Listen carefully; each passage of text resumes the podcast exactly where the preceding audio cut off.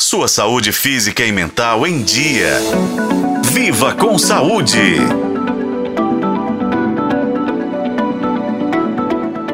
Você já deve ter tido alguma dúvida sobre a doação de órgãos. Por exemplo, como ser um doador ou qual órgão pode ser doado. Esse assunto voltou à tona recentemente após o apresentador Faustão precisar de um transplante de coração e ganhou um reforço maior porque setembro é considerado um mês de conscientização sobre a doação de órgãos.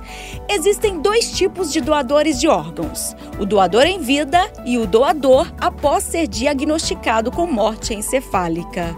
O doador em vida é alguém saudável saudável que pode doar um órgão ou tecido sem prejudicar a sua própria saúde. Ele precisa passar por uma avaliação médica para garantir que está apto para doação e deve ter autorização judicial. Já o doador pós-morte encefálica é alguém cuja morte é definida pela ausência de todas as funções neurológicas. Nesse caso, os órgãos ainda funcionam, permitindo a doação. Isso só ocorre em pacientes hospitalizados que estão respirando com a ajuda de aparelhos. O mais comum é que aconteça com pessoas que sofreram algum tipo de acidente que provocou traumatismo craniano ou que foram vítimas de um derrame que evoluíram para a morte encefálica. Os órgãos que podem ser doados por doadores vivos incluem rim, medula óssea, parte do fígado e parte do pulmão.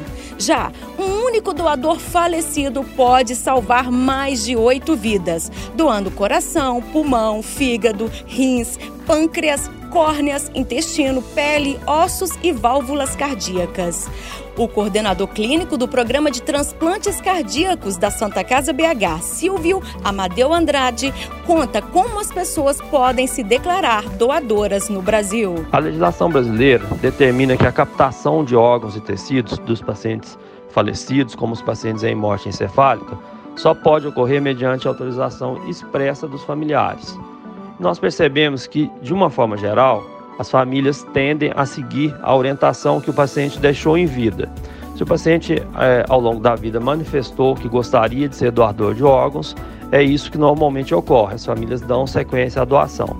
É, ter algum registro formal, um documento em que isso esteja registrado, não é necessário e não muda em nada o processo de doação de órgãos no Brasil. Algumas pessoas não podem ser doadoras, como aquelas que têm câncer, doenças infecciosas graves e algumas doenças contagiosas. Outras condições são avaliadas cuidadosamente pelas equipes de transplante.